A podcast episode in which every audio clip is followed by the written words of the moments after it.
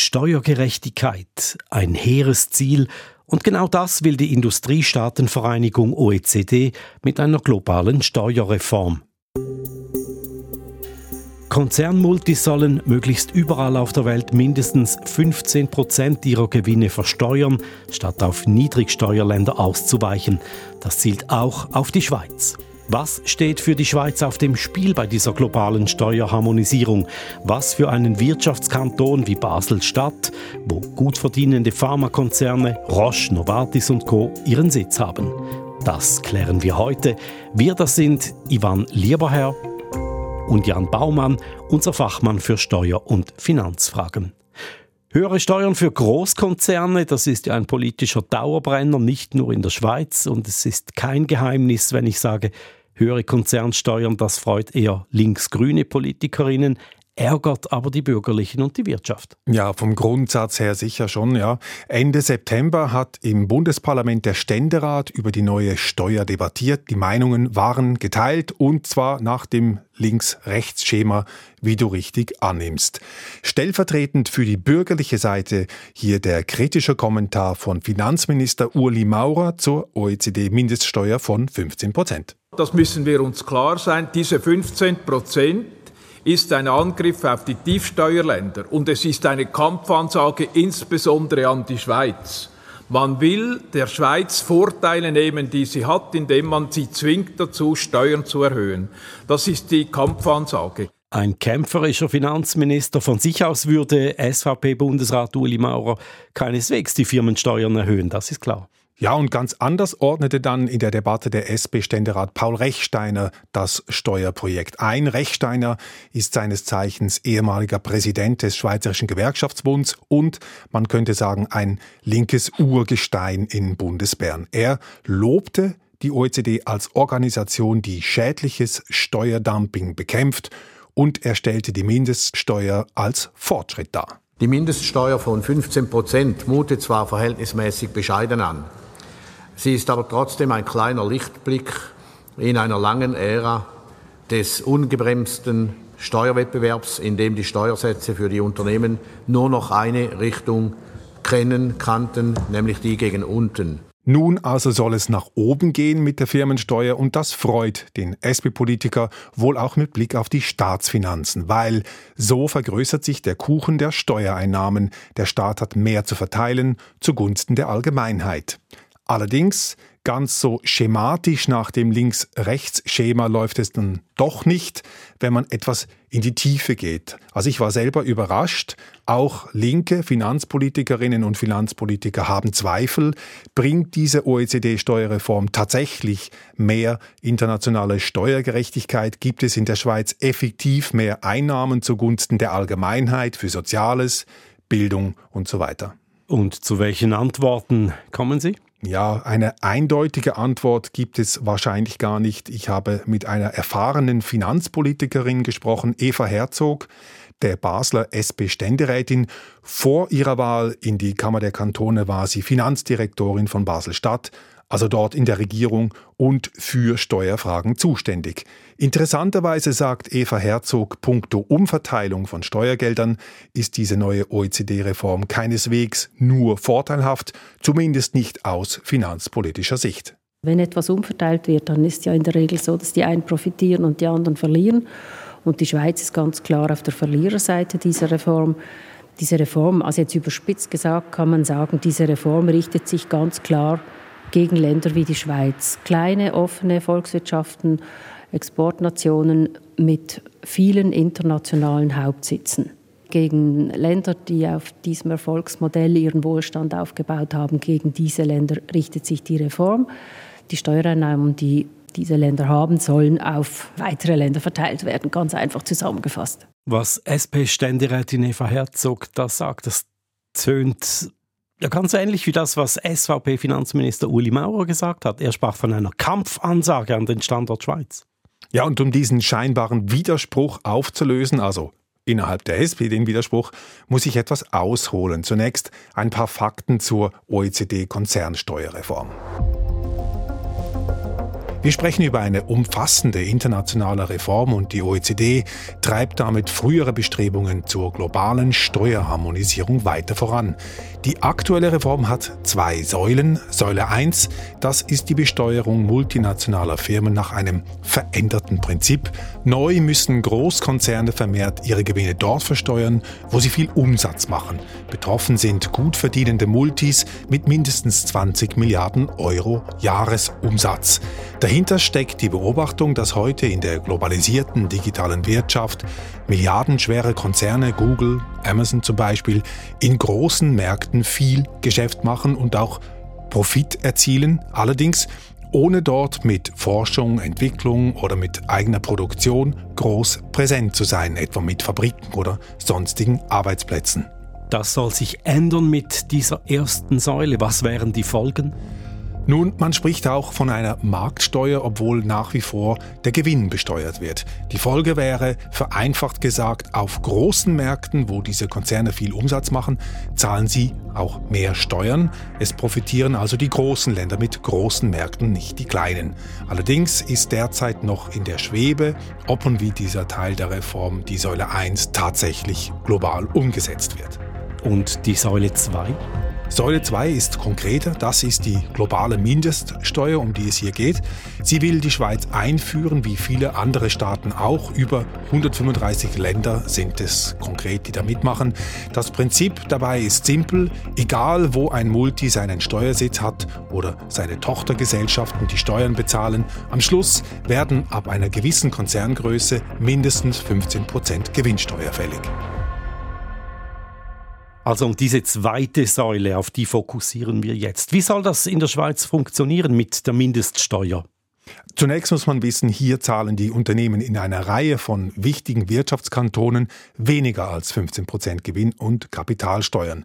In einer aktuellen Zusammenstellung der Credit Suisse zum Thema kann man nachlesen, in Zug sind es nur rund 12 Prozent, in Basel-Stadt etwa 13 Prozent, in Genf und der Wart 14 Prozent.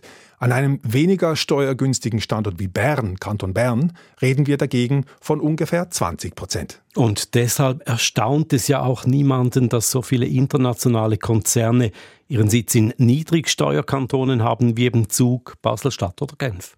So ist es. Aber, und das ist wichtig, in der Summe liefern die Konzerne hier in der Schweiz trotzdem recht viel Geld ab beim Fiskus. Sie tragen also einen beträchtlichen Teil zu den gesamten Steuereinnahmen bei, die sonst etwa durch Konsum, Einkommens- oder Vermögenssteuern bei der Bevölkerung einkassiert werden. Also konkret, allein beim Bund, also ohne Kantone und Gemeinden, reden wir da über Unternehmenssteuereinnahmen von jährlich über 12 Milliarden Franken in Form direkter Bundessteuern. 12 Milliarden, das tönt nach viel. Ist es das aber auch?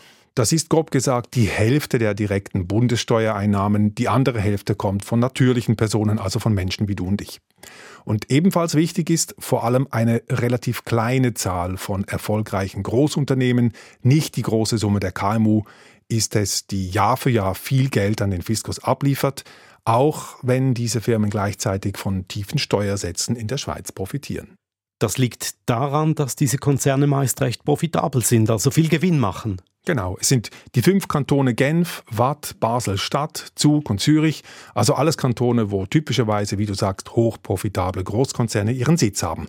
Diese Kantone bringen zusammen über 60 Prozent der Gewinnsteuereinnahmen des Bundes ein. Und noch etwas, genau diese Konzerne mit großen Umsätzen und großen Gewinnen sollen nun gezielt zur Kasse gebeten werden durch die OECD-Mindeststeuer. Vor diesem Hintergrund ist es natürlich kein Wunder, streicht die baselstädtische Ständerätin Eva Herzog die enorme finanzielle Bedeutung dieser Konzerne in ihrem Kanton hervor.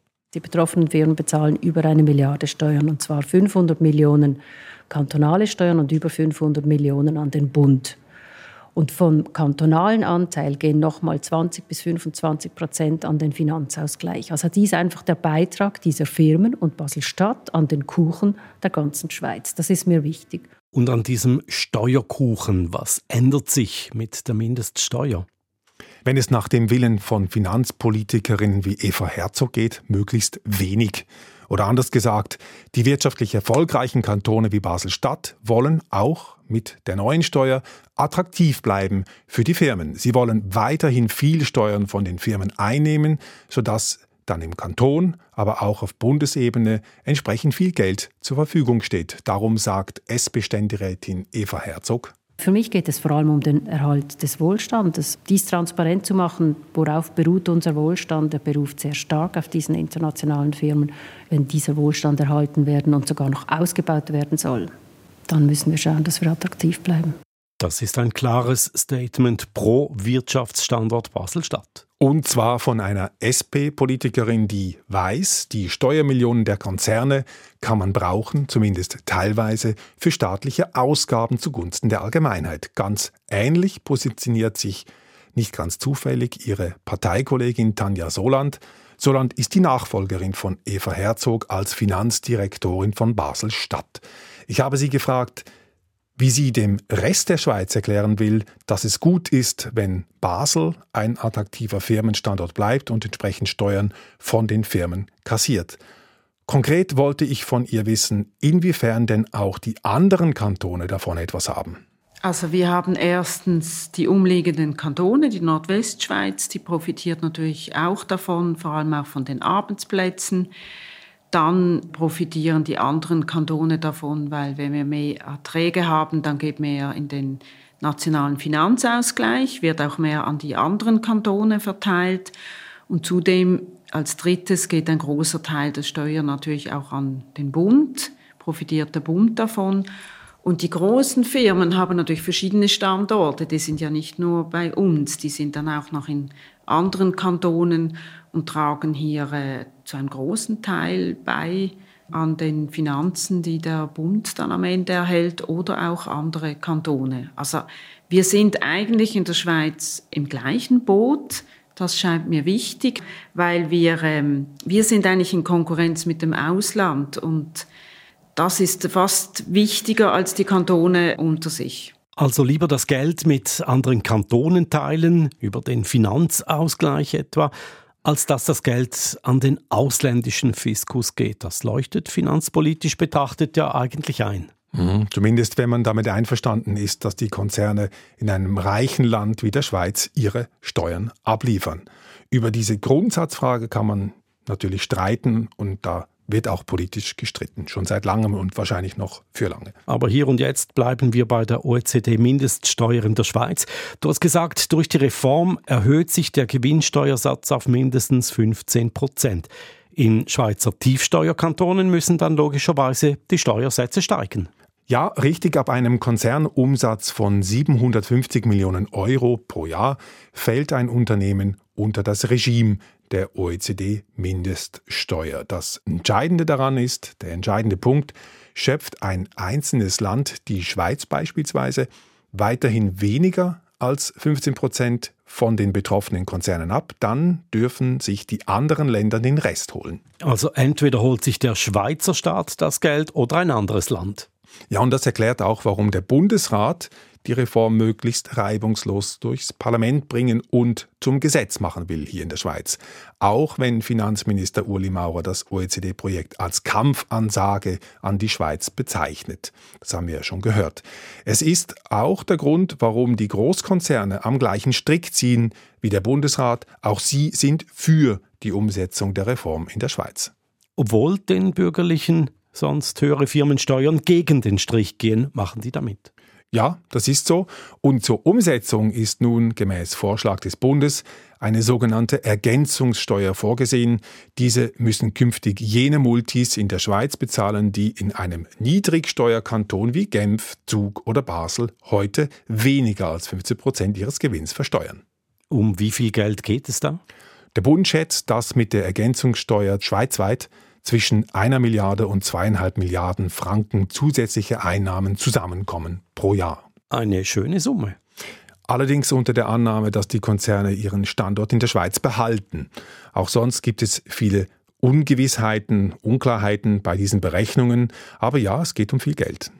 Warum sollten Sie Ihren Standort nicht in der Schweiz behalten? 15 Prozent Mindeststeuer, das müssen Sie ja dann auf der ganzen Welt zahlen. Und die Schweiz hat ja mehr zu bieten als nur tiefe Steuern. Ja, genau. Also wenn die Konzerne so oder so mehr Steuern zahlen müssen wegen der OECD-Reform, egal wo sie sind, dann zahlen sie das Geld eben lieber hier. Das hat mir Martin Hess von Swiss Holdings bestätigt. Das ist der Verband der Großkonzerne, also genau jener Firmen, um die es geht. Unsere Unternehmen möchten lieber die Steuern in der Schweiz zahlen anstelle des Auslandes. Martin Hess von Swiss Holdings spricht von einem Erfolgsmodell, das die Schweiz reich gemacht habe. Er sagt, Wirtschaftskantone wie Zug, Zürich, Basel-Stadt, Waadt, Genf bieten den Firmen ein günstiges Steuerumfeld und auch sonst attraktive Standortbedingungen. Dafür liefern die Firmen kräftig Steuern ab. Ein Teil geht zum Bund, ein Teil bleibt bei den Kantonen oder wird zwischen diesen umverteilt über den Finanzausgleich. Die Konzerne wollen natürlich dass dieses Erfolgsmodell fortgeschrieben wird, sagt Martin Hess von Swiss Holdings. Es geht darum, sicherzustellen, dass auch in Zukunft gut bezahlte Arbeitsplätze hier geschaffen werden und die Unternehmen viel Steuern hier in der Schweiz abliefern. Und jetzt muss man sich einfach neu, die Kantone, aber auch der Bund muss sich überlegen, wie kann man die im internationalen Vergleich enorm hohen Steuereinnahmen, die die Schweiz, die die Kantone vereinnahmen derzeit, wie können diese gesichert werden? Und da haben die Wirtschaftsvertreter bestimmt schon ihre Vorstellungen, wie die Kantone den Firmen entgegenkommen könnten. Selbstverständlich. Ebenso die Kantone selbst, Beispiel Basel-Stadt. Hier nennt Finanzdirektorin Tanja Soland eine ganze Reihe von Maßnahmen, hauptsächlich solche, die dem Wirtschaftsstandort Basel als Ganzes zugutekommen, wie sie betont. Wir müssen mehr investieren, das ist für uns wichtig, um attraktiv zu bleiben Einerseits ist sicher die Universität, das Universitätsspital, die sind wichtig auch für die Forschung, dass die genügend Mittel haben. Dann gibt es Diskussionen betreffend der Kita-Förderung, dass auch die Kinderbetreuung günstiger wird. Und andererseits gibt es auch Themen wie Forschungsförderung. Wir haben bereits in Basel ein Projekt in Bezug auf die Augenheilkunde, die wir zusammen mit der Wirtschaft fördern was auch äh, der Allgemeinheit zugutekommt. Ja, das sind so äh, ein paar Beispiele. Wir sind noch daran zu schauen, was, was möglich ist, aber es ist klar, dass alles, was wir äh, finanzieren, muss für alle zugänglich sein. Da werden nicht einzelne Firmen ausgesucht. Ja, und wenn man das jetzt auf die allgemeine, auf die nationale Ebene transportiert, dann sieht man die bisher aus Firmensicht besonders attraktiven Kantone wie Baselstadt, wie Zug. Die wollen das zusätzliche Geld für die Pflege ihres Standorts verwenden. Auf verschiedene Art und Weise, beispielsweise für die Förderung von Forschung und Entwicklung, aber auch um ihren Kanton attraktiv zu machen für die Leute, die bei diesen Unternehmen arbeiten, also bei Konzernen wie Roche und Novartis zum Beispiel, und die ihr Einkommen dann wieder im Kanton versteuern müssen, die aber auch ihre Kinder beispielsweise in Tagesstrukturen betreut haben wollen und so weiter und so fort der Schönheitswettbewerb der Standorte, der verschiebt sich vom reinen Steuerwettbewerb in Richtung Standortförderung ganz allgemein. Genau. In diesem Punkt gibt es einen Konsens zwischen der Wirtschaft, vertreten durch Verbände wie Swiss Holdings auf der einen Seite, und der Mehrheit der kantonalen Finanzdirektorinnen und Finanzdirektoren auf der anderen Seite. Dieser Konsens hat sich alles in allem auch in der Ständeratsdebatte im September über die OECD-Mindeststeuer durchgesetzt. Also da geht es um die Verteilung der zusätzlichen Einnahmen aus der höheren Mindestbesteuerung. Und es wurde beschlossen, 75 Prozent der zusätzlichen Steuermilliarden gehen an die Kantone, 25 Prozent an den Bund. Übrigens sehr zur Freude von Wirtschaftsvertretern wie dem stellvertretenden Leiter Finanzen und Steuern vom Wirtschaftsdachverband Economy Suisse Christian Frey. Die kantonalen Finanzdirektorinnen und Finanzdirektoren haben eine Kompromissbereitschaft gezeigt. Sie haben gesagt, dass sie damit einverstanden wären, wenn maximal 25 Prozent der Mittel aus der Ergänzungssteuer dem Bund zukommen. Dieser Kompromiss wird hier ausgereist, der wird aber gerade noch eingehalten. Und das ist wichtig, weil es eben die Kantone sind, die dafür verantwortlich sind, dass die Schweiz ihre Standortattraktivität erhalten kann. Im Ständerat so beschlossen am 28. September. Ein Sieg der Kantone oder ein Etappensieg zumindest. Ja, das letzte Wort in dieser Frage ist noch nicht gesprochen. Als nächstes wird sich im Dezember der Nationalrat mit dem Thema befassen und dort dürfte die Verteildiskussion nochmals geführt werden und dann dürfte es etwas anders tönen als im Ständerat. Das sagte mir auch die SP-Nationalrätin und Finanzpolitikerin Priska Beraheimo noch am Tag der Ständeratsdebatte. Der Ständerat ist relativ schnell auf die Linie der Finanzdirektoren eingeschwenkt mit diesen 75-25. Es gibt aber durchaus Kantone, die einen höheren Bundesanteil möchten, die eine andere Verteilung sehen. Ich denke, im Nationalrat wird dem mehr Beachtung geschenkt werden. Und man darf nie vergessen, es wird ja zu einer Volksabstimmung kommen. Wir haben eine Verfassungsänderung. Und zu dieser Vorlage müssen alle Kantone Ja sagen. Das heißt, man braucht das Ständemeer und das Volksmeer. Und ich denke, wir tun gut daran, die Menschen in verschiedenen Kantonen abzuholen, auch eben, dass sie von dieser Vorlage profitieren können und nicht nur von ein paar wenigen Kantonen. Das könnte auch die Vorlage insgesamt gefährden. Man merkt es in der großen Parlamentskammer, dem Nationalrat weht ein anderer Wind und wie viel Geld am Ende in Standortkantonen wie Basel-Stadt, Zug oder Zürich zur Verfügung stehen wird, wie viel auf Bundesebene. Zu dieser Frage dauert das politische Tauziehen an. Und da bleiben wir dran. Es bleibt spannend, das gesamte Thema. Sehr vielschichtig. Wir beleuchten es hier im Trend. Vielen Dank, Jan Baumann. Bis zum nächsten Mal, sagt Ivan Lieberherr.